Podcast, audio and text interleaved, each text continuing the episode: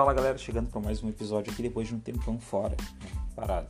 TDAH é isso, né, gente? Algum tempo parado, confundindo algumas emoções, consultando, fazendo terapia também, tá?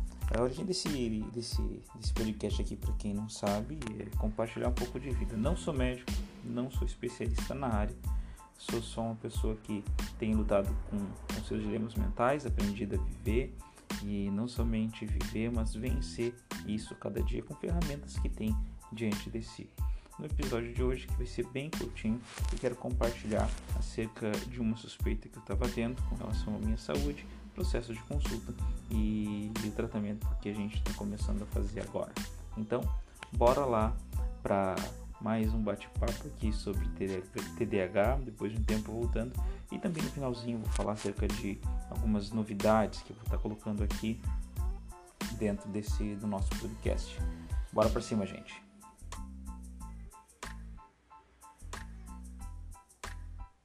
Então, é, o é, que, que, aconteceu? Eu tenho 40 anos, né, tenho TDAH, minha filha mais velha, está completando 18 anos esse ano, também tem TDAH, e minha filha mais nova, de 6 anos, foi diagnosticada com TEA. Uh, só que assim, o meu TDAH eu descobri, né, já devo ter falado em algum um outro episódio, mas eu descobri após diagnosticar a minha filha mais velha. Né? No processo de diagnóstico dela, ela passou por uma depressão. Descobrimos, a minha esposa fazendo todas aquelas avaliações, começou a relacionar algumas coisas comigo, então procurei atendimento médico e descobri o TDAH na minha vida. Iniciamos então um processo de tratamento, uso de medicação. No meu caso, eu fazia uso do Venvance, né? porque eu tinha algumas comorbidades, dentre elas a compulsão alimentar, que é a pior de todas. Uh, e aí, tá, só que quando a nossa pequena chegou e todo aquele ritmo acelerado, desconfiando de TDAH, começamos algumas consultas e ela foi diagnosticada com TEA, transtorno do espectro autista. E nos grupos de TDAH a gente vê isso, né, gente? Muita gente, muitos de nós que tem TDAH, às vezes ficam naquela dúvida: será que eu não tenho TEA nível 1, né? É, hoje se chama TEA nível 1, né?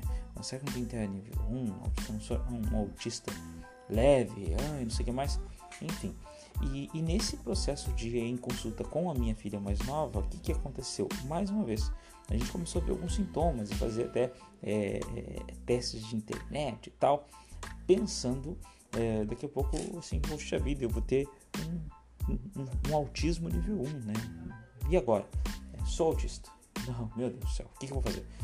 E aí, é, nesse período, desde o tempo que eu gravei o último podcast até aqui, foi um período de muitas mudanças. A gente mudou de casa, mudou de cidade. Então hoje eu trabalho em duas cidades. Imagina só, né? TDAH trabalhando em duas cidades. Né? Por mais que eu tenha algumas características de, de, de, de, de antissocialidade, o meu trabalho demanda isso. Eu tenho que ter um contato constante com muita gente.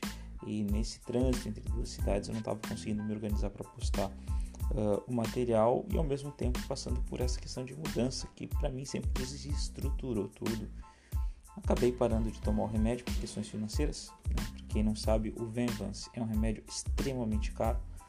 Né? Agora é, eu decidi que vou tentar procurar ele via meios judiciais no SUS, mas via de regra na cidade onde eu moro não distribui, você tem que pagar e aí tu paga lá quase 400 reais.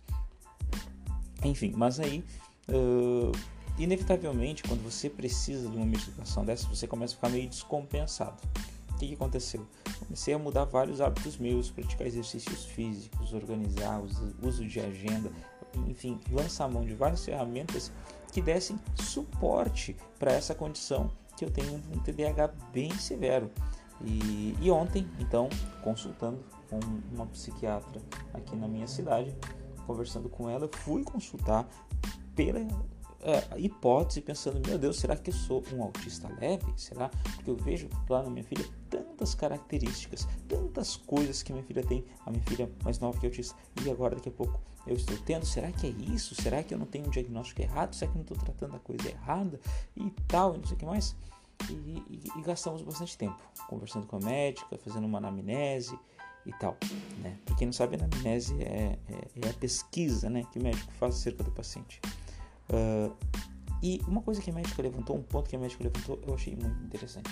Tá? E isso é o, o cerne do que eu vou estar compartilhando agora com vocês nesse episódio de forma específica. Uh, ela disse o seguinte assim, Marco, Não vamos descartar a hipótese do TEA. Mas se o teu TDAH está com uma quebra no tratamento, todos esses outros sintomas que tu pode estar tendo, eles são só decorrência dessa quebra no tratamento do TDAH. E aí a sugestão dela foi a seguinte: e se nós retomarmos o tratamento do TDAH? Você não pode comprar Venvance, usa Ritalina. É, tu já pega aqui a receita, eu vou te dar um atestado específico e tal para você tentar buscar via judicial Venvance. E aí nós tratamos o TDAH. Aí tratando o TDAH, o que sobra? Quais sintomas? Quais as evidências? Quais é, é, elementos comportamentais que sobram? E aí, com base nisso, a gente começa a ver, com base no que sobrou com o TDAH tratado, a gente vê qual de fato o problema. Muito interessante essa abordagem e isso que eu quero compartilhar com vocês hoje. Talvez alguns de nós aqui estão nessa confusão, pensando: meu Deus, será que eu não sou um teste? Será que eu não sou um retardado? Será que isso, aquilo? Eu, eu usei agora, com todo respeito a gente, mas eu usei esse termo. Eu pensava, eu tenho algum retardo mental, um cérebro lento. E, e, e, a abordagem dessa médica me deu uma luz, né? Então, se você está passando por que eu estou passando, fica a dica, procura outro médico, procura, procura mesmo na, na rede pública, busca ajuda, busca ajuda. Eh, então procura alguma espécie é, de profissional adequado que possa te dar suporte. A dica é essa. Contei toda essa história, sei que é TDAH, deve ter acompanhado, fala rápido e tal, mas a dica é essa. Procura, não descansa. O que, eu tenho feito hoje que tem me ajudado? Olha, voltei à prática de exercício físico. Se você não tem dinheiro para ir para academia, vai caminhar na rua, começa a correr. Não levante com vontade de fazer exercícios físicos. Eu, eu não conheço ninguém que levante com vontade na, na realidade, mas isso tem me ajudado bastante. Tenho controlado minha, minha alimentação, apesar da questão né, da luta contra a, a, compulsão alimentar. Tenho lançado mão de outros elementos de forma que eu consiga avançar e, e, e, desenvolver esse tratamento porque eu quero ter uma vida normal. A gente sabe que quantos de nós que temos TDAH às vezes chegam a pensar até em morrer. Morrer não é a saída, suicídio não é a saída. Você abandonar sua família, você abandonar sua vida não é a saída. Qual é a saída? Você se conhecer e começar a trabalhar para cuidar de você, lançando mão do que você tem em mãos. Independente da cidade que você mora, mesmo que seja no SUS, num postinho de saúde, você tem um médico lá para atender. Ah, é, eles aqui não têm tempo para atender emergência e, e, eu mesmo ontem fui fazer um agendamento de consulta no SUS para tentar lá encaminhar o processo pelo SUS. O que, que aconteceu? Com a agenda só abre dia 15 de maio. O que, que eu vou fazer? Vou esperar, vou esperar, vou esperar. Você tem aqui, eu tenho 40 anos, estou lidando com isso. Por que não esperar mais 15 dias?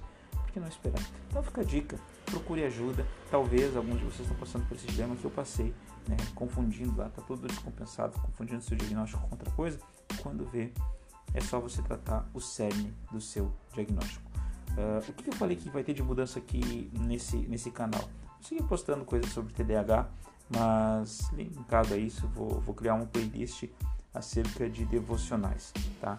É, lá no início aí, a proposta era TDAH dentro do mundo cristão e tal. E, e, e, e, essa parada de praticar um hábito devocional, isso tem me ajudado muito, principalmente nas minhas compulsões e nos meus comportamentos. Tá bom, gente? Então, provavelmente vocês vão escutar mais coisa aqui. Que Deus guarde e abençoe vocês. Esse foi mais um, um episódio depois de um monte de tempo, né? Falando acerca do tratamento de TDAH. Uma expectativa que eu tinha de ter TEA e hoje pensando que não. Eu só estava meio descompensado busque ajuda, tá bom? Até mais.